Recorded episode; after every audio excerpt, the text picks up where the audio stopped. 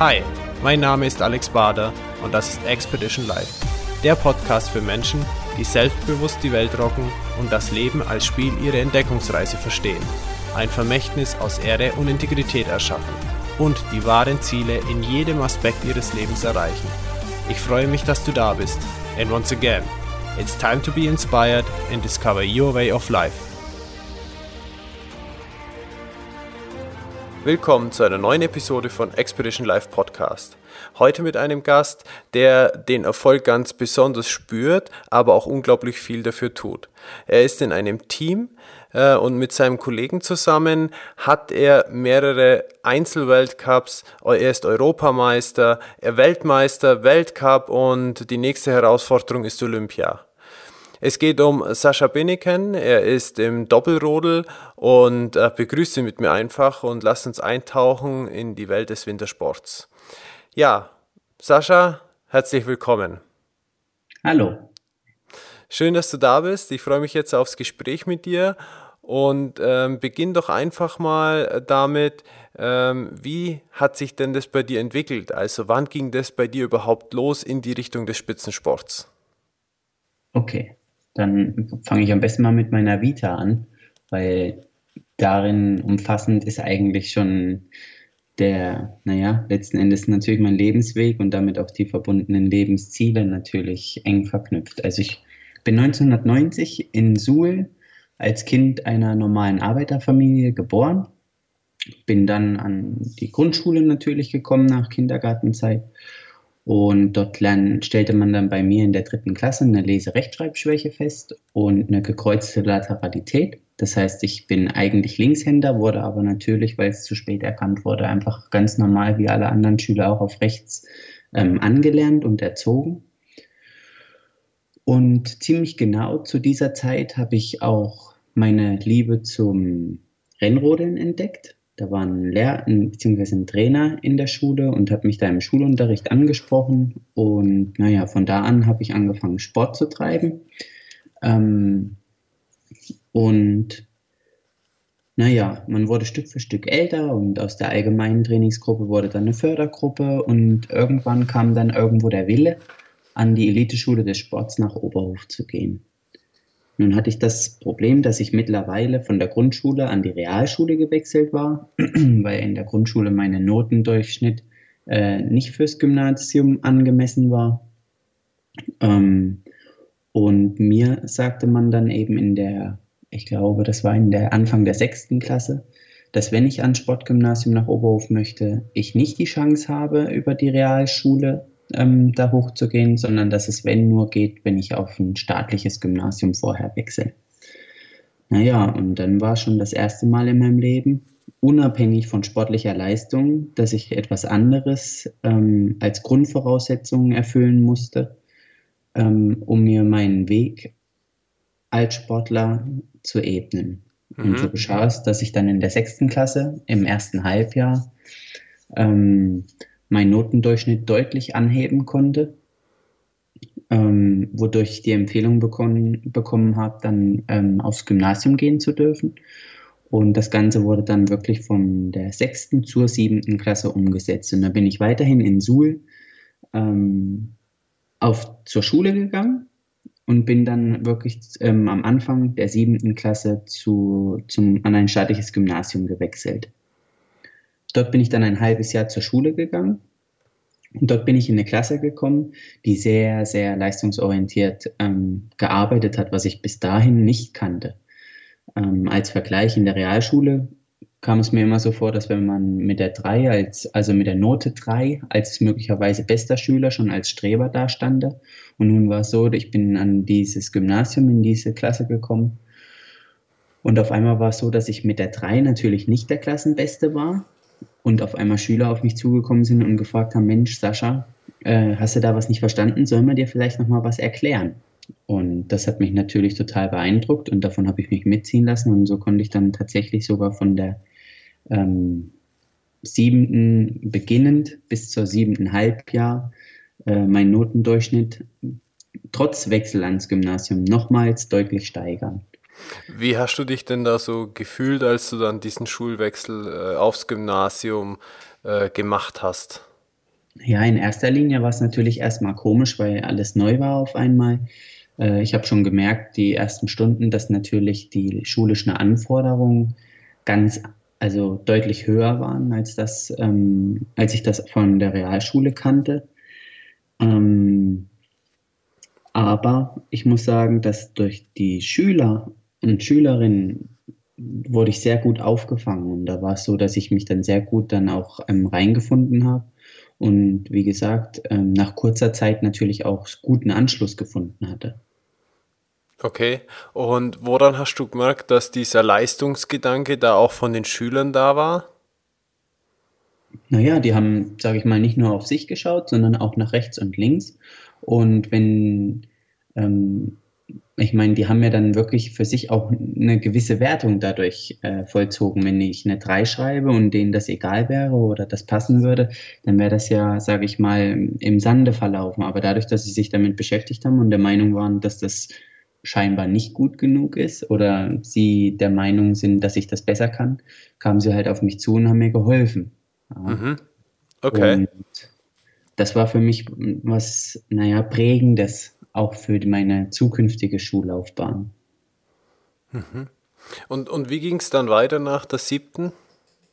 Also ich bin dann ein halbes Jahr später, im Halbjahr bei der siebten, dann an die Eliteschule des Sports gewechselt. Mhm. Und das ist nicht nur ein Schulwechsel gewesen, sondern ich bin dann mit 13 Jahren daheim ausgezogen und dann ins Internat gekommen.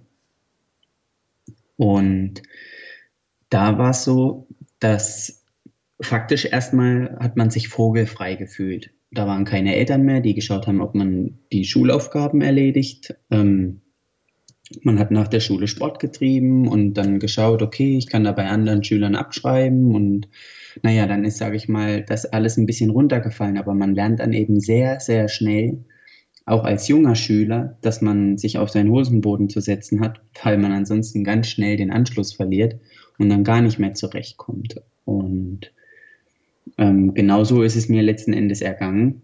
Ähm, ich habe sehr schnell verstanden, dass es nichts nützt, die Schulaufgaben immer nur irgendwo abzuschreiben, sondern dass man gerade die Zeit in der Schule und dann eben anschließend auch als äh, in den Hausaufgaben, sage ich mal, in den Hausaufgabenzeiten, äh, die Zeit sinnvoll nutzen soll. Ähm, weil ansonsten kriegt man ein echtes Zeitproblem, wenn man nebenbei. Gab es da noch ein Ereignis, woran du dich erinnern kannst, wo dir das dann so richtig bewusst geworden ist?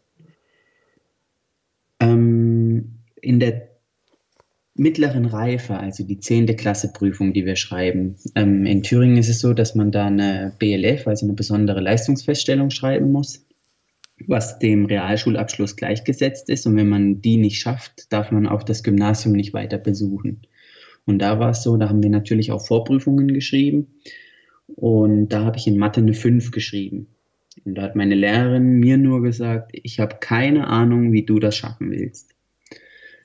Naja, das war nun in den Osterferien, kurz vorher. Und ich wollte aber unbedingt in Urlaub fahren. Und dann habe ich gedacht, Mensch, jetzt muss ich das Ruder irgendwie rumreißen. Und bin tatsächlich in Urlaub gefahren und habe keinen Nachhilfeunterricht in dem Bereich genommen.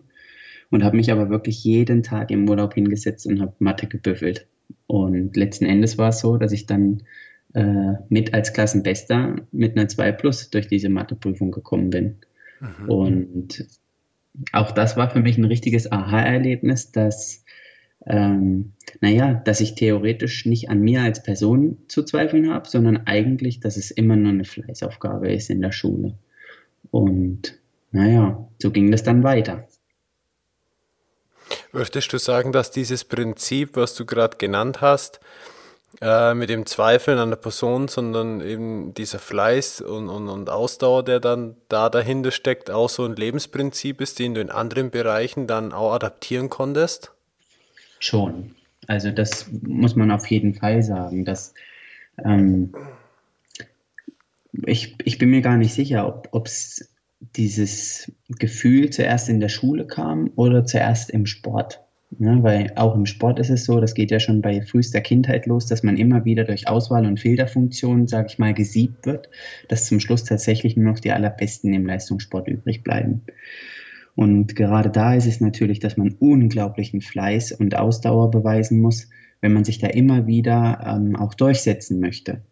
Und in der Schule ist das dann ja nichts anderes am Ende. Im Grunde sogar ist es in der Schule noch leichter als im Sport, weil in der Schule ist ein, ein oder etwas einmal Gelerntes, kann ich immer wieder zu einem gewissen Grad abrufen. Auch wenn ich es vielleicht nicht schaffe, eine Eins zu schreiben, aber dass ich bestehe, da kann ich mir ja eigentlich sicher sein, wenn ich mich ordentlich vorbereitet habe. Im Sport wiederum ist das nicht ganz so. Und da ist es so, wenn man, man kann der beste Athlet sein zu dem Zeitpunkt, wenn man einen Fehler macht während der Fahrerei. Also fahren meine ich jetzt, wenn ich zum Beispiel rodel. Ähm, und dann ist die Zeit halt einfach futsch. Dann habe ich halt, habe ich einfach keine Chance, das wieder gerade zu biegen. Ja? Ähm, und da ist es so, dass ich sage, dieser lange Atem, den man da braucht, um eben solche Situationen zu bestehen, ähm, der prägt einen natürlich. Ja, ich bin heute fest davon überzeugt, dass die anhaltende Begeisterung für etwas eine Grundvoraussetzung ist, um in Dingen sich weiterzuentwickeln und irgendwann erfolgreich zu werden. Hm. Wie ging es denn dann für dich vom Erfolg her weiter nach dieser äh, mittleren äh, Reifeprüfung, also diese, diese Prüfung, die da anstand? Wie ist dann so der weitere Verlauf? Na, dann ähm, ging für mich das Abitur los, also quasi die Sekundärstufe. Und da war es dann so, dass ich sogar meine schulischen Leistungen erneut äh, steigern konnte, bis ich 2009 zum Elite-Schüler des Jahres gewählt, also nicht gewählt wurde, sondern ausgezeichnet wurde. Ähm, kurz vorher, ähm, bevor ich das Abitur schreiben konnte, ähm, musste ich mich schon bewerben. Da habe ich mich bei der Bundespolizei beworben und auch das, also EAV heißt das, Eignungs- und Auswahlverfahren erfolgreich absolviert. Und damals war es so, da war Abitur keine Voraussetzung, dass man das schafft, sondern eigentlich nur die mittlere Reife. Und das hat mir damals ein bisschen den Druck genommen für die Abi-Prüfungen. Ähm, wenngleich ich die natürlich trotzdem, ich mir wieder gesagt habe, jetzt habe ich hier so lange die Schulbank gedrückt und jetzt ähm, schreibe ich hier diese Prüfungen, an denen ich dann mein ganzes Leben gemessen werde. Also da war dann der Ehrgeiz, schon sehr da, möglichst gute Noten mit nach Hause zu bringen. Hm. hm. Und so der Trainingsablauf, der nebenher zur Schule war, äh, wie war das so? Also das ganze Jahr über gleich oder immer individuell? Was war da so besondere Eigenschaften? Also sehr individuell. Ähm, generell war es so, in, im Abiturzweig hatten wir ähm, einen Stundenplan, der wie folgt aussah. Montag sieben Stunden, das ging, glaube ich, bis 13.10 Uhr. Mit Dienstag zwei Stunden, Mittwoch sieben Stunden, Donnerstag zwei Stunden und Freitag vier Stunden. Das klingt jetzt noch nicht sehr viel. Ähm, faktisch ist es aber so, dass anschließend ähm, eben immer gleich Trainingseinheiten sich angegliedert oder angeschlossen haben. Und ähm, dadurch ist es so, dass die, die Tageszeiten natürlich sehr, sehr ausgeschöpft wurden. Ähm, und man kann sich ja vorstellen, wenn man als, naja, relativ junger Mensch ähm, zwar nur vormittags zwei Unterrichtsstunden hat, aber dann zwei oder drei Trainingseinheiten hinter sich hat, dass man abends nicht besonders motiviert ist, äh, noch lange in die Schulbücher zu schauen. Ähm, aber wir mussten, wir haben wie viele andere Bundesländer auch in Thüringen natürlich äh, ein Einheitsabitur, also sprich alle Gymnasien schreiben dieselbe Prüfung. Und deswegen mussten wir letzten Endes einfach in deutlich weniger Zeitaufwand, schulisch betrachtet, ähm, naja, dieselbe Leistung abrufen. Und das geht natürlich nur mit vieler Zuarbeit äh, abseits des regulären Unterrichts. Okay. Gut, aber ja. so, so wie du jetzt halt erzählst, äh, denke ich mir jetzt mal, das hast du mit Bravour geschafft oder wie hat sich dann der Abi ausgewirkt? Hm, das hat alles gut geklappt. Also ich okay. habe ein Abi hm, mit gut geschrieben und noch einen Nachteilsausgleich von drei Prozentpunkten ähm, oder drei Zehntelpunkten, glaube ich, sind das, ähm, weil den Stundenplan, den ich dir gerade gesagt habe, das ist so, sage ich mal, der normale Sommerablauf. Im Winter war es so, dass wir eben auch natürlich wie jetzt sehr viel unterwegs waren, was mit riesigen Schulausfällen verbunden war. Und wir waren in der Regel von Dienstag oder Mittwoch bis Sonntag unterwegs und sind Sonntagnacht meistens irgendwann wiedergekommen und dann Montag, Dienstag wieder in die Schule gegangen. Und da habe ich es alleine im Abitur, also 11., 12. Klasse, auf 178 Fehltage geschafft. Okay, aber das waren jetzt keine Fehltage, die äh, aufgrund von irgendwelchen Krankheitsentschuldigungen waren, nee, sondern nee. das hat schon zum Schulsystem so gehört. Naja, also zum Schulsystem an sich natürlich nicht, aber es wurde geduldet, weil man halt sagt, okay, äh, er hat jetzt nicht wegen einer Krankheit oder weil er geschwänzt hat, war er nicht da, sondern einfach wegen dem Sport. Also ich habe entschuldigt gefehlt, aber faktisch ist es halt trotzdem, da sind fast 180 Fehltage. Das ist ja der Wahnsinn, wenn man sich ja. das mal überlegt. Ja, was ich dann, ähm, naja, was man da leisten musste, auch als Schüler. Das war für mich, muss ich ganz ehrlich sagen, persönlich die schlimmste Zeit. Äh, Abitur. Wenn ich heute zurückschaue. Ich habe ja dann noch eine Ausbildung durchlaufen, aber Abi war das Schlimmste, weil es war immer so, wenn ich gefehlt habe, ähm, ist ja der normale Unterrichtsstoff für die, die da waren, weitergelaufen. Ich hatte, sage ich mal, wie so, wir haben Aufgabenstellungen bekommen, die wir während dieser Zeit zu erledigen hatten. Wenn man die jetzt nicht ganz geschafft hat, ist man dann in Unterricht zurückgegangen. Dann ist man quasi in das ganz aktuelle Unterrichtsgeschehen reingeschmissen worden, hat aber vielleicht noch gar nicht verstanden, worum es da geht und hat dann aber die ganz aktuellen Arbeiten mitschreiben müssen. Also äußerst kompliziert und natürlich hatte man da sehr schnell auch das Gefühl, dass man völlig überfordert ist.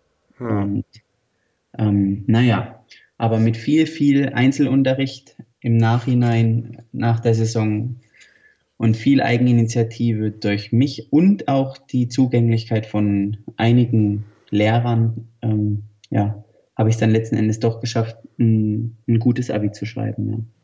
Hm, sehr gut. Und du hattest gerade Ausbildung erwähnt. Wie ging es da dann weiter? Genau. Ähm, ich bin dann 2009 bei der Bundespolizei eingestellt worden. Und die Ausbildung hat am Chiemsee bei Bad Endorf stattgefunden. ja, und das hieß dann für mich natürlich erstmal im Verhältnis zu vorher, wo ich einen festen Ort hatte für mich, äh, zu beginnen zu pendeln. Und da bin ich dann alle zwei Wochen nur noch nach Hause gekommen. Und ansonsten war ich in Bad Endorf und das vier Monate über den Sommer. Und da war es so, dass wir von um sieben bis um 15.35 Uhr uniformiert Dienst geschoben haben und dann ab 15.45 Uhr in Trainingsklamotten im Kraftraum oder sonst wo standen, um uns, sage ich mal, körperlich zu betätigen. Ja, und da ist es so, das war über die vier Monate im Sommer auch richtig hart. Aber da muss man sagen, dass in der Sportschule in Bad Endorf, ähm, was wie eine Kaserne ist, nur für Spitzensportler, alles dafür ausgerichtet ist, den Athleten so leicht wie möglich zu machen. Also ein typischer Tagesablauf sah wirklich wie folgt aus. 7 Uhr Dienstbeginn ähm, bis 15.35 Uhr, dann 15.45 Uhr in Trainingsklamotten. Dann ist es meistens bis 18 Uhr oder 18.30 Uhr Training gemacht geduscht, zum Abendbrot gegangen, 19 Uhr, dann 19.30 Uhr bis 20 Uhr eine Physiotherapie für Reha und anschließend Hausaufgaben bis um 10 ins Bett und schlafen. Am nächsten Früh halt wieder um 6 aufstehen. Okay, und es ging wie viele Tage hintereinander in der Woche, weil du sagst, alle zwei Wochen bist heimkommen? Na gut, fünf Tage die Woche. Fünf Tage. Mhm. Dann das Wochenende entsprechend frei. Ähm, aber dadurch, dass es halt, äh, naja, ähm, die A9 ist halt eine ziemlich beschissene Verbindung und zwischen dreieinhalb Stunden und acht Stunden bin ich zwischen Bad Endorf und Suhl alles gefahren. ähm, als Fahrzeit, ne? Und da ist es halt so, da überlegt man sich das sehr wohl, weil wenn du nur, wenn ich jetzt am Freitag, ja, sagen wir mal im Schnitt fünfeinhalb Stunden im Auto sitze, bis ich zu Hause bin, da ist dann der Freitag auch Klar. rum. So, natürlich. dann hast du einen Samstag und Sonntag musst du auch wieder zurück. Und dann hast du nebenbei natürlich noch den ganzen Lernaufwand, der ja natürlich sich auch nicht von alleine ähm, bewältigt. Oder Hausaufgaben im klassischen Sinne. Und das ist dann eben wirklich, wenn ich da die Zeit, die ich im Auto, sage ich mal, tote Zeit, die ich im Auto verbracht habe, alleine schon in die Schule gesteckt hätte, ne, was ich ja dann, sage ich mal, an den Wochenenden gemacht habe, wo ich nicht gefahren bin, damit hast du dir natürlich riesige Freizeitfenster geschaffen, was ja. für uns dann einfach wirklich auch Gold wert war. In welchem Jahr war das jetzt mit der Ausbildung? Das ging 2009 los und fertig geworden bin ich im September 2013. 13, okay. So, was ist jetzt zwischen 2013 und 2017, also heutiger Stand, passiert? Ähm, ich bin im Grunde bei der Polizei zum Polizeimeister ernannt worden und konnte dann meiner sportlichen Tätigkeit äh, voll und ganz nachgehen. Das heißt, ich bin 360 Tage im Jahr vom Polizeidienst, was uniformierten Dienst ähm, anbelangt, freigestellt und habe nur fünf Tage im Jahr eine Fortbildung, wo wir, naja, letzten Endes Rechtsauffrischung, Erste-Hilfe-Auffrischung, Schießüberprüfung, halt alles, was rechtlich erforderlich ist, dass ich weiterhin Polizeibeamter sein darf, äh, abzuleisten. Und ansonsten ist es wirklich so, dass meine Planstelle lediglich den, den Dienst als Training sieht. Ja, oder der, okay. das Training ist der Dienst. Ja. Das heißt, du bist jetzt bezahlt durch den Staat oder? Genau. Okay. Also ich bin angestellt bei der Bundespolizei mhm. und ähm, werde letzten Endes dafür bezahlt, dass ich ja, meinen Sport ausübe.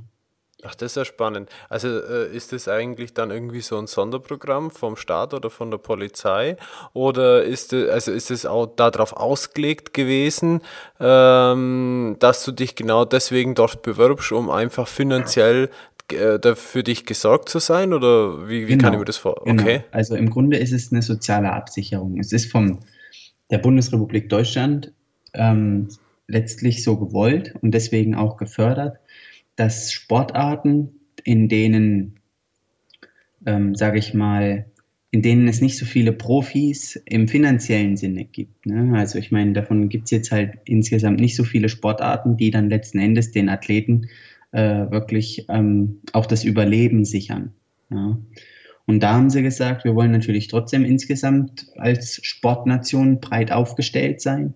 Und da müssen wir was schaffen. Und dadurch wurden dann die Bundeswehrfördergruppen ähm, eröffnet oder gegründet. Wir haben bei der Bundespolizei ähm, zwei Sportschulen. Das ist einmal in Bad Endorf und ähm, in Chiembaum. Sommer- und Wintersportschule jeweils. Mhm. Ähm, dann haben wir bei den Landespolizeien mittlerweile auch fast überall ähm, Sportfördergruppen. Und ja, beim Zoll auch. Also es ist wirklich gesagt, dass das natürlich ähm, in gewisser Weise politisch auch gewollt ist. Ja. Okay, heißt natürlich, wenn du dann irgendwann mal sagst, deine Karriere als Spitzensportler ähm, war gut, jetzt höre ich auf, dann hast du noch eine gesicherte äh, Arbeitsstelle. Genau, genau. Okay, sehr cool. Ja, spannend. Habe ich so noch nicht, äh, noch nicht gewusst, höre ich zum ersten Mal, aber äh, sehr cool. Ja, wieder was gelernt.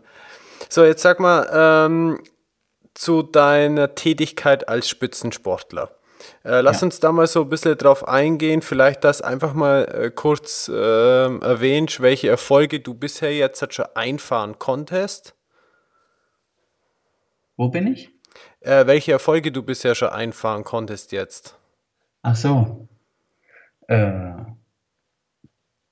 naja, keine Ahnung, wo ich da jetzt anfangen soll. Also wir haben, glaube ich, jetzt, wenn ich es richtig weiß, 25 Weltcups, Einzelweltcups gewonnen. Ähm, wir sind Europa, also Deutscher Meister, Europameister, Weltmeister, Gesamtweltcupsieger. Im Grunde fehlt aktuell nur der Olympiasieg. Ja. Ansonsten haben wir alles schon erreicht sportlich. Ja. Ja, das ist schon, schon, eine, schon eine große Leistung. Also wie viele äh, ähm, Rodel, also du bist ja im Team, im Zweierrodel, wie viele äh, Teams treten da an? Oder gibt es denn überhaupt so weltweit? Kannst du uns da mal so, so eine Richtung geben, eine Größenordnung? Also wie viele Doppels weltweit gibt, kann ich nicht sagen ähm, mal, dass man versteht, in welchen Dimensionen auch insgesamt ausgesiebt wird. Also ich war im Jahrgang 90, waren wir am Anfang 50 Kinder und ich bin das einzige Kind, was letzten Endes übrig geblieben ist und jetzt den Sprung wirklich in die große Mannschaft geschafft hat. Ähm, das nur mal national. International ist es so, dass regelmäßig, glaube ich, ja, vielleicht 40 Teams an den Start gehen und die werden dann aber auch jede Woche wieder neu ausgesiebt und zum Weltcup selber dürfen dann 24 Teams an den Start gehen. Mhm. Ja. Okay. Ja, und diese 24 Teams gliedern sich vielleicht nochmal zum besseren Verständnis so. Davon sind die zwölf Besten aus dem Weltcup heraus gesetzt. Das heißt, die müssen sich nicht erneut qualifizieren. Und die anderen zwölf, das sind, ist jetzt, sage ich mal, die große Restgruppe. Und aus dieser großen Restgruppe qualifizieren sich, wie gesagt, jede Woche über den Nationencup die zwölf Besten. Und das gibt dann das Gesamtstarterfeld von 24 Teams. Ja. Mhm. So, und, und, und aktuell, wie sieht es jetzt aktuell aus? Äh, du trainierst, glaube ich, gerade für Olympia, ist mein, mein Wissensstand. Ist das richtig? Richtig. Okay. Wir sind gerade auf dem Weg dahin. Ja. Okay, äh, wo, wo ist äh, das nächste Mal Olympia? Olympia findet am, beginnend am 9. Februar 2018 im südkoreanischen Pyeongchang statt. Okay, also man muss natürlich sagen, wenn jetzt halt das Pod, äh, der, die Folge, die Episode rauskommt, wird es wahrscheinlich schon gelaufen sein, weil, man die, weil die im Frühjahr veröffentlicht wird. Also jeder, der das jetzt hört quasi, äh, da ist es dann schon gelaufen und dann dürfen wir dir bestimmt schon gratulieren.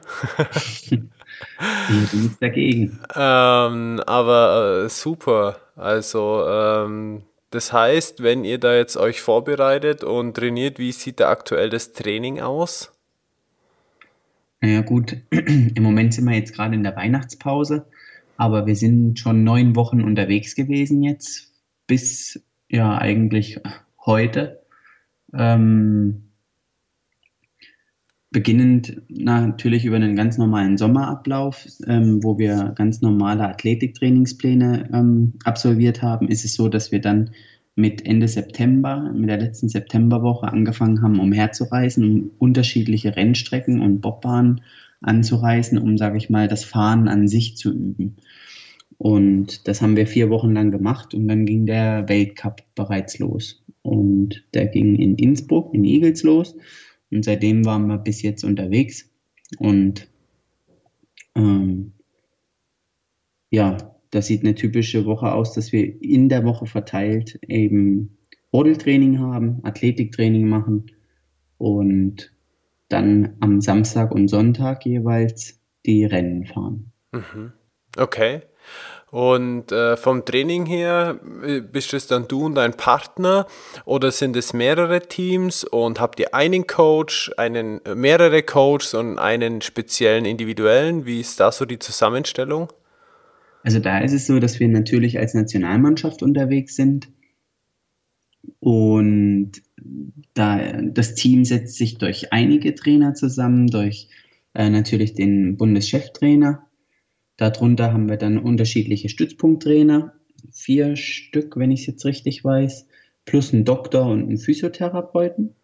Und da kümmert sich jeder mehr oder weniger um unterschiedliche Bereiche. Wir haben zum Beispiel einen Starttrainer, der sich dann vermehrt um den Start kümmert. Wir haben unseren Stützpunkttrainer, der sich natürlich im Speziellen, nicht nur weil er sich das ganze Jahr äh, natürlich mit uns trainiert, sondern auch generell dann natürlich, äh, ähm, sage ich mal, intensiver als andere beschäftigt. Einfach um zu schauen, geht es den Athleten gut. Mhm. Und naja, der Physiotherapeut und der Doktor ist natürlich insgesamt für alle da und wenn man Wehwehchen hat, äh, im Speziellen, natürlich auch. Und der Bundescheftrainer, bei dem laufen alle Fäden zusammen, ja. Hm. Und naja, so sind wir eine relativ große, ähm, funktionierende Mannschaft. Mhm. Okay. Apropos Mannschaft und Team, was bedeutet Team für dich? Ein Team bedeutet für mich, dass man jemanden hat, auf den man sich verlassen kann. Da kommt es gar nicht darauf an, wie groß das Team ist. Ja, mein, mein effektivstes oder erfolgreichstes Team, das bin ich mit meinem Teamkollegen. Ja, und wir sind zu zweit. Und auch da ist es so, dass wir über die Jahre gelernt haben, dem anderen zu vertrauen, mhm. dass wir Aufgaben verteilen, dass man sagt, also, oder nicht den Anspruch erhebt, dass man selbst alles am besten kann, sondern dass man sagt, okay, ähm, ich bin in einem Bereich gut, mein Teamkollege in einem anderen Bereich. Also wäre es verschenkte Energie, wenn sich jeder um alles kümmert, sondern wir machen so, wir teilen die Aufgaben und vertrauen dann dem anderen, dass es dann wirklich auch bestmöglich das Ergebnis äh, wird und stellen das nicht permanent in Frage. Jetzt helfen wir mal ganz kurz zu, was kann ich mir vorstellen unter Aufgaben verteilen? Äh, fängt es da beim Training an oder ist redest du jetzt davon, wenn ihr auf dem Rodel sitzt und dann durch, durch einen Kanal äh, geht und da gibt es Aufgaben? Wie kann ich mir das vorstellen? Ähm, Im Grunde viel ja, viel simpler als das, was du jetzt schon angesprochen hast. Es geht in erster Linie erstmal um die, die Grundaufgaben, die abgedeckt werden müssen als Leistungssportler. Einer, der bei uns, wir sind eine technische Sportart, sich um das Sportgerät kümmert. Und das Ganze kostet natürlich auch eine ganze Menge Geld. Und da braucht man jemanden, der sich äh, um Sponsoren kümmert und um Marketing. Und das sind jetzt, sage ich mal, schon mal zwei Bereiche, die abgedeckt werden müssen durch die Sportler. Und bei ah, uns ja. ist es wirklich so, dass wir auch eben diese zwei Bereiche für uns beide geteilt haben. Und seitdem wir das gemacht haben, früher sind wir da ähm, teilweise auch relativ stark angeeckt. Mittlerweile ist es so, dass wir äh, da sehr gereift sind und mit der Aufgabenteilung im Speziellen auch sehr gut fahren für uns. Was würdest du sagen, ist so einer der wichtigsten Aspekte oder Aufgabenbereiche? Ja, es ist schwierig. Ich meine, natürlich ist der Schlitten als ein Mitkomponent für den Erfolg sehr, sehr wichtig. Ja.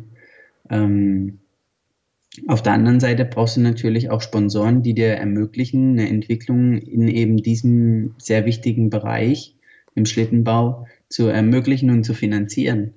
Also eins bedingt das andere. Da kann man nicht sagen, dass das eine jetzt besonders wichtig ist und das andere vielleicht nur an zweiter oder dritter Stelle. Mhm. Weil es gibt einfach eine direkte, unmittelbare Abhängigkeit. Okay. Und äh, welche in Anführungszeichen Marketingstrategien, um Sponsoren zu betreuen und beziehungsweise auch zu gewinnen, äh, ist aus eurer Sicht momentan sehr erfolgreich? Naja, ursprünglich kommt ja das Sponsoring daher, dass man Marken platziert und damit einen Mehrwert für die Firma generiert. In heutiger Sicht, glaube ich, ist es äh, kaum noch so, dass sich die Firmen alleine darauf verlassen. Ähm, ich glaube, dass gerade Netzwerking, also dass man sagt, man verknüpft einfach Firmen miteinander, direkt auch über den Sport, wodurch die natürlich einen ganz anderen Zugang untereinander bekommen. Das ist das Erste. Das Zweite ist, dass man einen Mehrwert generieren kann, weil Firmen auf uns als Athleten zugreifen und sagen, Mensch, ähm, die sind in einem Bereich im Leben überaus durchschnittlich stark oder gut. Das heißt, die werden Qualitäten haben, die ich gerne auch in meiner Firma hätte oder von dem einen oder anderen Mitarbeiter. Mhm.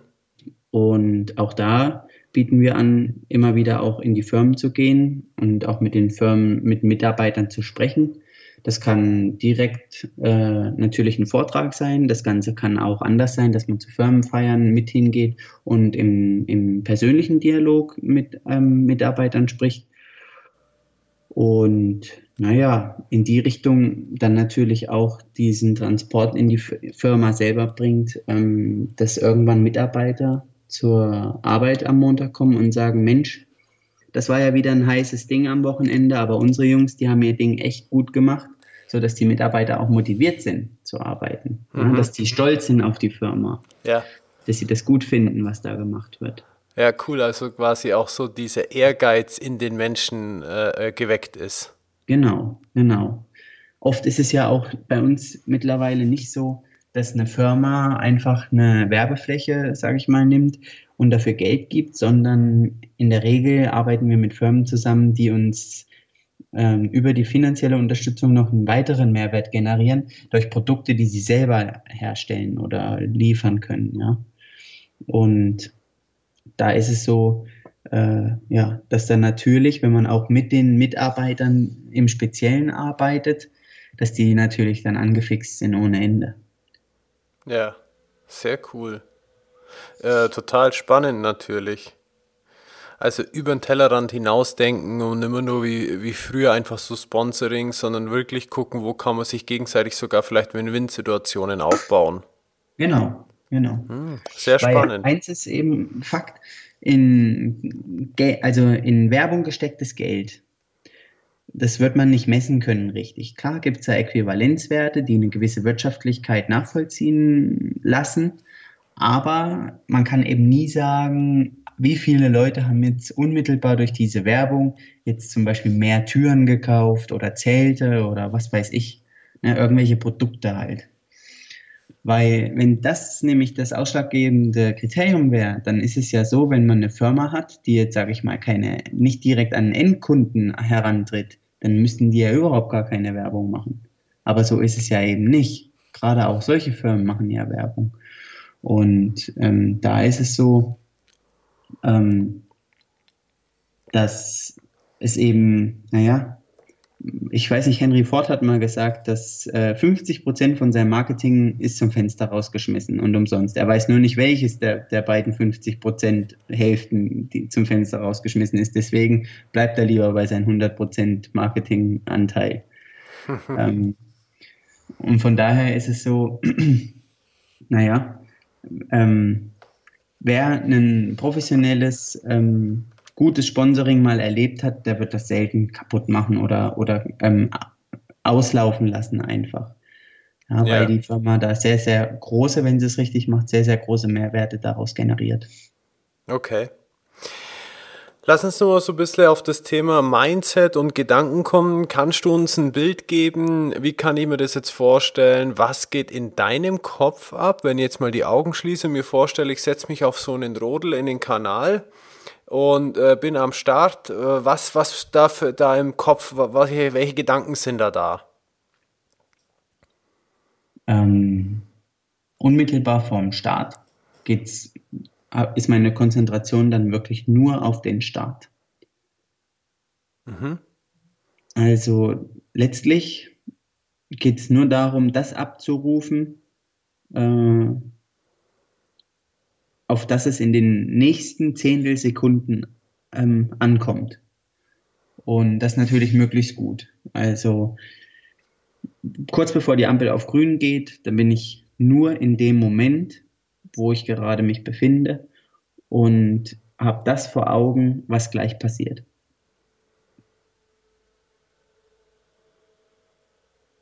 Ich stelle mir das jetzt gerade so richtig vor, die Ampel geht dann da so auf grün und äh, dann ist man nur noch wirklich im Tunnel, gedanklich dann auch wahrscheinlich. Ja. Und dann rufst du die ganzen Fähigkeiten ab, für die du jeden Tag trainierst. Genau, da geht es dann wirklich darum, es sind dann der Kopf, der läuft da auf Hochtouren.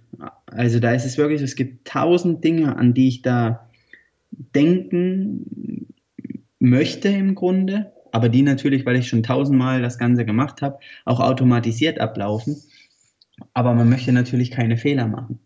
Und da heraus ist es wirklich so, dass äh, man ist hochkonzentriert, man ist voll mit Adrenalin und es geht nur um den Augenblick. Gab es denn auch schon irgendwelche Herausforderungen, die du in deiner Sportkarriere bisher erlebt hast, ähm, die, die dann dir dieses Denken, voll fokussiert zu sein oder immer die besten Leistungen abzurufen, schwierig gemacht haben? Ja, ich meine, wenn man, gerade wenn man jung ist, ist es so, dann hat man, dass man sich eine Freundin von einem trennt oder man sich selber trennt ähm, oder man ist, hat irgendetwas, das einen sehr aufregt. Und da ist es so, dass man das ja natürlich wie jeder andere Mensch auch sehr mit sich rumträgt, weil in dem Moment, wenn man ein Problem für sich hat, ist das natürlich das Allerschlimmste und man möchte es irgendwie gelöst wissen. Ähm, beim Rodeln ist es so, dass egal wie groß mein Liebeskummer war, in dem Moment, wenn die Ampel auf grün geht und mein Körper und mein Kopf sich fokussieren, ist es wirklich so, dass alles andere ausgeblendet wird. Und ähm, das macht es natürlich sehr schön und ist mir bisher auch immer sehr leicht gefallen, in dem Moment einen klaren Verstand zu haben. Hm. Gab es äh, bisher auch schon Verletzungen oder ist immer alles gut gegangen? Äh, naja, bis auf kleinere Blessuren mit Schürfwunden oder äh, mal, dass ich im Training umgeknickt bin und einen Bänderriss oder so hatte, äh, ist eigentlich bisher wenig passiert, muss ich sagen. Bei okay. meinem Teamkollegen, beim Toni, sieht das ein bisschen anders aus. Der ist in, bei den Junioren mal schwer gestürzt und hat sich dabei seinen rechten, wenn ich mich nicht irre, seinen rechten ähm, C völlig zertrümmert. Ja, und der wurde dann wieder zusammengeschraubt und naja, sieht jetzt wieder aus wie ein C. okay, aber es ist kein Hindernis oder so für ihn, dass er dann dadurch jetzt irgendwelche gedanklichen Hürden hat oder irgendwelche andere Hürden hat, den Sport auszuüben. Nee, das, also okay. also das ist nicht. Nee. Okay. Was äh, hältst du von dem Thema Anspannung und Entspannung? Wie wichtig ist es im Spitzensport? Das ist sehr wichtig. Während, während der Saison laufen wir in der Regel von früh bis abends wirklich im, im roten Bereich, was die Anspannung anbelangt. Man, ich versuche das Menschen immer zu erklären, was das für uns bedeutet. Wir haben jedes Wochenende einen Weltcup, ein Rennen. Das ist jedes Wochenende ein Prüfungsstress, wie bei Schulprüfung oder der Fahrschulprüfung oder ein äh, Vorstellungsgespräch zum Beispiel. Ja? Wenn Menschen sehr selten solchen Situationen gegenüberstehen, sind die ja unglaublich aufgeregt. Und diese Anspannung, die die Menschen dann spüren, das ist das, dieser Anspannung sind wir jedes Wochenende ausgesetzt. Und das geht natürlich nicht nur am Renntag los, sondern diese Anspannung, die baut sich beginnend mit der Anreise Stück für Stück auf, weil man sich natürlich gedanklich, man schaut sich an, wie wird das Wetter am Wochenende, ähm, dann, wie ist die Bahn als nächstes? Dann ist man permanent in Gedanken, wie müssen wir Dinge einstellen, dass wir am Wochenende erfolgreich sein können. Und dann kommt noch ein entscheidender Punkt hinzu, wenn das Training zum Beispiel gut läuft und man das Gefühl hat, Mensch, dieses Wochenende könnte das was werden, wenn wir, wenn das ja alles so weitergeht wie bisher. Dann kommt man natürlich noch der eigene Erwartungsdruck, weil es ist ein Unterschied, ob man am Start sitzt und weiß, ich kann vielleicht Zehnter werden, wenn alles gut läuft, oder ob man am Start sitzt und weiß, also wenn ich das jetzt runterziehe, dann kann ich gewinnen. Und diese Anspannung, ähm, die ist natürlich super hoch. Und umso wichtiger ist es dann, wenn man also Auszeiten hat, äh, dass man dann wirklich auch abschaltet und dass man sich Möglichkeiten sucht, wirklich auch aktiv die Spannung runterzufahren. Was sind deine äh, Tools oder äh, nützlichen Eigenschaften, die du dir eingerichtet hast, um zu entspannen? Also was mich sehr ablenkt, ist die Musik. Ich spiele, seit ich ähm, am Internat oder ans Internat gewechselt bin, äh, Gitarre. Das habe ich mir damals selber beigebracht. Und äh, in der Musik finde ich sehr gut Zerstreuung. Und bei meinem Teamkollegen ist es so, dass der seit Jahren mittlerweile äh, ambitionierter und passionierter Flieger ist, also Pilot und sich jedes Jahr weiterentwickelt. Und dann ist es so, wenn wir mal nach Hause kommen und vielleicht ein oder zwei Pausentage haben, dass er dann die Möglichkeit nutzt und immer fliegen geht. Okay. Ja. Spannend wie, äh, wie, un, wie unterschiedlich das dann doch wieder ist, dass jeder sein, sein Ruhepol so hat äh, oder was ihm hilft, diesen Ruhepol zu erreichen. Ist richtig. Ich meine, auch da ist es so, da entwickelt man sich. Wenn man offen ist, findet man neue Dinge, die man natürlich auch ausprobieren möchte. Und für mich ist es so, dass ich jetzt äh, im vergangenen Sommer mal Yoga und Meditation ähm, probiert habe. Und auch das ist für mich eine weitere Möglichkeit, gerade auch das Meditieren, wenn man unterwegs ist in irgendwelchen Situationen, wo, wo man ausweglos gefangen ist. Zum Beispiel, man sitzt am Flughafen und der Flieger äh, verspätet sich um mehrere Stunden, wo man im Grunde einfach auch, weil alle anderen um einen herum anfangen durchzudrehen, man natürlich selber auch äh, Gefahr läuft, davon angesteckt zu werden, die Gelegenheit hat, sich einfach aus der Situation herauszuziehen und dann einfach, ja, einen Ort der Ruhe und Gelassenheit für sich dann zu, zu bilden, mehr oder weniger. Hm. Ja, sehr schön. Schönes Bild, ja. Absolut. Ähm, Thema Ernährung, wie wichtig ist das für dich als Spitzensportler? Ernährung ist, glaube ich, generell wichtig. Da geht's ähm, für mich als Rotler ist es so, ich muss jetzt nicht darauf schauen, dass ich besondere Mahlzeiten zu mir nehme, wo ich äh, zum Beispiel besonders viel Energie zunehme oder zuführe oder ins andere Extrem, wo ich aufpassen muss, dass ich nicht zu schwer werde. Das ist bei uns relativ, äh, sage ich mal, locker gehandhabt. Zumindest so lange, wie man sich in einem gewissen äh, Gewichtsbereich aufhält. Ähm, aber insgesamt sehe ich Ernährung schon sehr wichtig, weil ich der Meinung bin, dass viele, viele Krankheiten gerade auch in der Gesellschaft, in der heutigen Gesellschaft einfach auch über die Ernährung bedingt sind. Und von daher ist es so, dass gerade auch wirklich gesunde, fleischarme Ernährung äh, sehr, sehr wichtig ist. Mhm. Okay, gibt es äh, so dieses Thema vegan oder vegetarisch, ist es bei euch dann irgendwie auch im Fokus, wenn du jetzt von fleischarm redest? Das auch. Ähm, für mich ist es so, dass ich sage, alles, was extrem ist, kann aus meiner Sicht nicht besonders gut sein, aber wie gesagt, auch da ist es so, da muss man sehen, was muss der Körper leisten. Also ist auch die Frage, ein Körper, der weniger leisten muss, jetzt sage ich mal, von der Energie, dem muss ich weniger zuführen. Ein Körper, wo ich jetzt möchte, dass Muskeln wachsen, salopp gesagt, dem sollte ich natürlich auch Eiweiße zuführen. Und äh, das auch möglichst über ein breites Spektrum, also dass er auch die Chance hat, dann wirklich auch äh, ja, zu wachsen. Und für mich ist es so, ich habe mir den Weg gefunden, dass ich weder vegetarisch noch vegan mich ernähre, sondern eigentlich wirklich querbeet. Aber dass ich sage, ich passe auf, dass ich einfach wirklich fleischarm mich ernähre.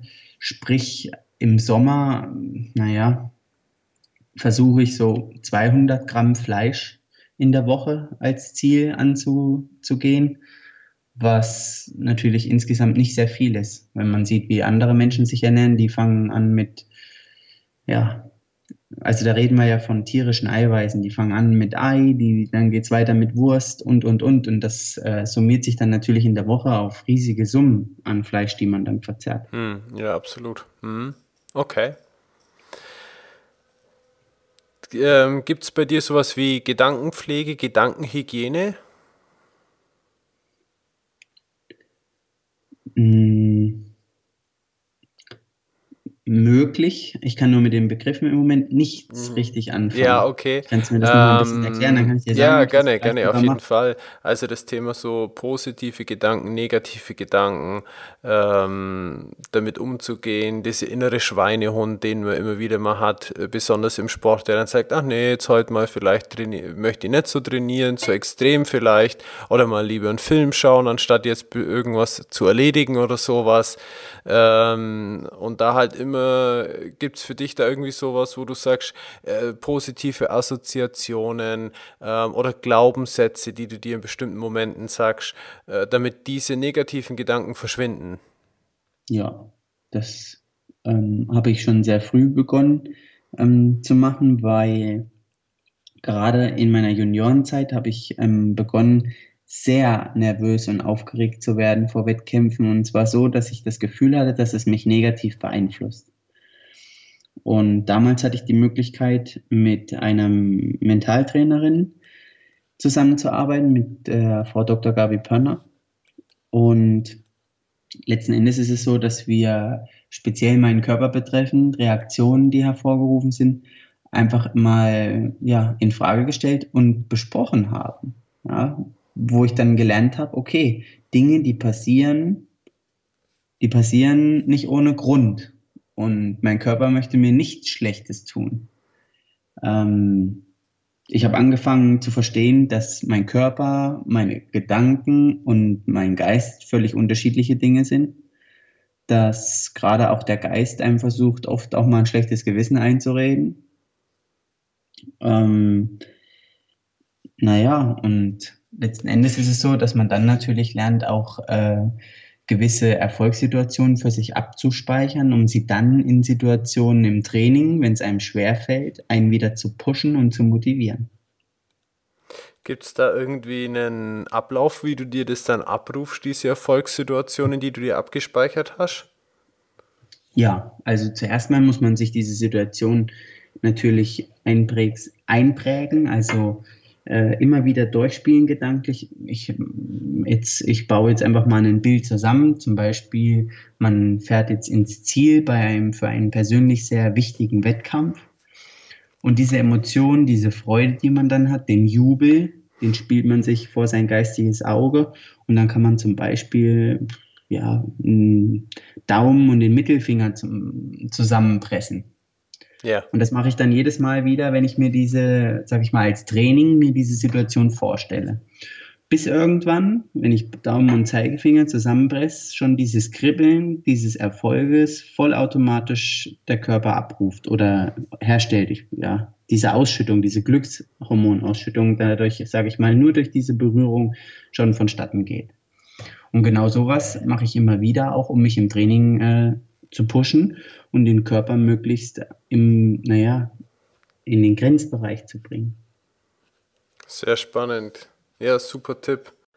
Danke, dass du dabei bist und diesen Podcast hörst. Wenn dir diese Folge gefällt, du eine Erkenntnis für dein Leben oder Integrität gewonnen hast, dann schreibe eine Bewertung auf iTunes und abonniere den Expedition Live Podcast für künftige Episoden. Nutze die Chance jetzt gleich und trage dich auf www.alexbader.com für den Newsletter ein. Hier bekommst du laufend ergänzende Inhalte rund um ein Leben voller Verantwortung und Integrität. Nochmals vielen Dank und denk daran, sei inspiriert und glaub an dich. Bis bald in der nächsten Episode von Expedition Live Podcast. Wir kommen so langsam zum Ende, Sascha. Vielleicht nur ganz kurz, ähm, wie zwei Fragen. Äh, das eine ist Familienleben. Wie verknüpfst du das damit? Ich weiß, du bist Vater. Ähm, wie geht das so mit dem Sport einher und der Zeit, wo du viel unterwegs bist? Ähm, das ist die eine Frage. Und die andere Frage, ähm, was bedeutet äh, Erfolg für dich und was sind wichtige Eigenschaften für Erfolg im Spitzensport? Also die viele Abwesenheit generell ist natürlich ein schwieriges Thema. Bei ähm, der Sport ist vielleicht mein Kindheitstraum, aber natürlich nicht der von meiner Familie. Und da geht es über meine Tochter und meine Partnerin, natürlich auch über meine Eltern und Großeltern. Das ist ja, den Kreis, den kann man gar nicht groß genug ziehen, wie viele Menschen äh, das mit, sage ich mal, betrifft, die das, ohne dass sie da irgendwann mal damit einverstanden waren, das jetzt mit ertragen müssen, weil wir sind, wie gesagt, sehr, sehr viel unterwegs. Ähm, es findet sehr viel über Skype oder FaceTime statt. Und was eben auch schwierig ist, dass für mich, wenn ich unterwegs bin, dreht sich natürlich alles immer um Sport und Rodeln und äh, um meine Probleme natürlich. Und äh, das Leben zu Hause geht aber auch weiter. Das heißt, die Menschen, die mich sonst unterstützen und die mir helfen, sehr erfolgreich zu sein, die haben dann ihre ganz eigenen Päckchen auch zu tragen. Und das ist eine Sache, die muss man irgendwann auch mal lernen, dass, naja, dass man selber zwar der ist, der im Fokus steht, aber die anderen Menschen ganz genauso viel zu erledigen haben und ähm, in gewisser Maßen auch ihre Rodelbahn runterfahren müssen jede Woche. Und wenn man das verstanden hat, dann weiß man viele Dinge äh, sehr, sehr gut einzuschätzen. Und dann natürlich auch die Zeit, die einem bleibt, sehr intensiv zu nutzen und versucht sich, das musste ich auch erst lernen, möglichst frei zu machen, wenn man Tage hat, wo man zu Hause ist, damit man die Zeit nicht nur am Telefon oder in Terminen dann, die sich natürlich auch vermehrt anhäufen, wenn man sehr viel unterwegs ist, äh, dann in den Pausenzeiten, wenn man daheim ist, dann eben wirklich einem den freien Tag, den vermeintlich freien Tag eben voll machen. Hm, okay. Sehr schön. Und der zweite Teil, der war. Ja, genau. Das waren, äh, was sind aus deiner Sicht die wichtigsten Eigenschaften für Erfolg im Spitzensport? Ähm, um erfolgreich im Spitzensport zu sein, bedarf es der Begeisterung, die einfach anhaltend in einem wie ein ewig loderndes Feuer brennen muss, dass man immer wieder dazu angestachelt wird, neue Herausforderungen anzugehen, sich geistig mit dem zu beschäftigen, äh, was man da tut. Ähm, es geht noch viel weiter. Es geht darum, dass man seine Persönlichkeit entwickelt, dass man lernt, dass man das nicht nur für sich macht, sondern auch für viele andere Menschen, gerade wenn man dann weit äh, auf der Leiter des Erfolges hochgegangen ist, wo dann auch ein öffentliches Interesse auf einmal da ist, wo man merkt, okay, äh, es ist nicht nur mein eigener Erfolg, sondern es geht auch darum, der Gesellschaft was zurückzugeben, eine Vorbildwirkung in die Gesellschaft zu transportieren, der man dann natürlich auch gerecht werden muss. Ähm, naja, und dann einfach den Ehrgeiz, ja, immer wieder für Dinge offen zu sein und Neues auszuprobieren, sich nicht zu schade zu sein für irgendwelche Dinge. Und auch wenn man sehr erfolgreich ist, nicht glauben, dass es nicht Menschen geben kann, die etwas besser können als man selbst. Mhm. So, so, so ein bisschen Demut auch mit dabei zu haben. Ja, ja, das muss man. Demut ist der richtige Begriff. In dem Moment, wenn man sehr erfolgreich ist und ähm, ganz weit oben angekommen ist, es gibt so einzelne wenige Punkte, wo man dann sich mal umdreht und auf den Weg, den man gelaufen ist, zurückschaut, dann ist man sehr, sehr dankbar dafür, dass man selber das machen darf. Und ähm, dann ist es wirklich eine große Demut, die damit schwingt. Hm, schön, ja. Bevor wir jetzt zum Ende kommen, Sascha, äh, gibt es noch äh, Menschen, die du erwähnen möchtest, die dich inspiriert haben oder Filme oder Bücher, ähm, die man als Tipp den Hörern weitergeben kann? Mm, also ich glaube, ein Film, der mich sehr beeindruckt hat, war damals Cool Runnings. Den schaue ich auch heute noch sehr, sehr gerne an, weil das auch gerade in den Fliegern natürlich ein Dauerbrenner ist, der permanent auch angeboten wird auf Langstreckenflügen. Ähm, weil hier dieses Gewinnen ja, aber nicht um jeden Preis. Die Message, ähm, es kommt nicht darauf an, ob man gewinnt oder verliert, sondern es kommt darauf an, wie man das Spiel spielt das kommt in dem Film, glaube ich, sehr gut rüber. Ja. Und ähm, das ist ein Film auch für Nicht-Sportbegeisterte, ist das, glaube ich, wo die, die Grundidee, die dahinter ist, neben dem man natürlich auch sehr viel lachen kann in diesem Film, die Grundidee, glaube ich, sehr gut ist, die man auch aufs allgemeine Leben übertragen kann.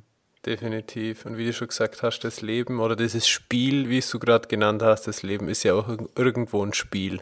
Ja, das ist richtig. Schön. Ja, Sascha, wie kann man mit dir in Verbindung treten? Wo kann man dich finden, wenn man dir folgen möchte? Ja, man kann uns folgen auf unserer Webseite, die heißt eggert-beneken.de. Man kann uns auch auf Facebook und unter dem Namen oder Suchnamen Team Eggert Beneken finden. Und ja, das ist es eigentlich schon. Super. Man kann uns natürlich auch, wenn man uns googelt, im Internet finden und auf postalischen Wege nach Autogrammen oder ähnlichen kontaktieren. Ähm, wir sind da wirklich für ziemlich alle ja, Dinge zu haben. Und wer weiß, vielleicht hat der ein oder andere ja wirklich auch interessante Anschübe oder Gedanken, die er mit uns teilen möchte. Dann sind wir natürlich sehr erfreut über jegliche Zusendungen. Ja, wunderbar. Vielleicht ist sogar das, das ein oder andere Unternehmen oder Unternehmer dabei, der sagt, Mensch, äh, sympathischer Typ, euch würde ich gerne mal im Unternehmen dann engagieren oder irgendwie sowas. Ja, das klingt auch sehr gut. Sascha, es war mir eine Freude, mit dir heute Abend zu sprechen, äh, mich mit dir auszutauschen, Einblicke zu bekommen in den Spitzensport, äh, welche Rahmenbedingungen da sind, welche Erfahrungen und Gedanken ich wünsche dir und deinen Teamkollegen unglaublich viel Erfolg ähm, jetzt bei eurer nächsten Herausforderung der Olympi Olympiade. Und äh, es freut mich, mit dir in Kontakt zu sein. Dankeschön. Das gebe ich natürlich gerne zurück. Ja, dann alles Gute und bis bald. Bis bald. Ciao. Ciao.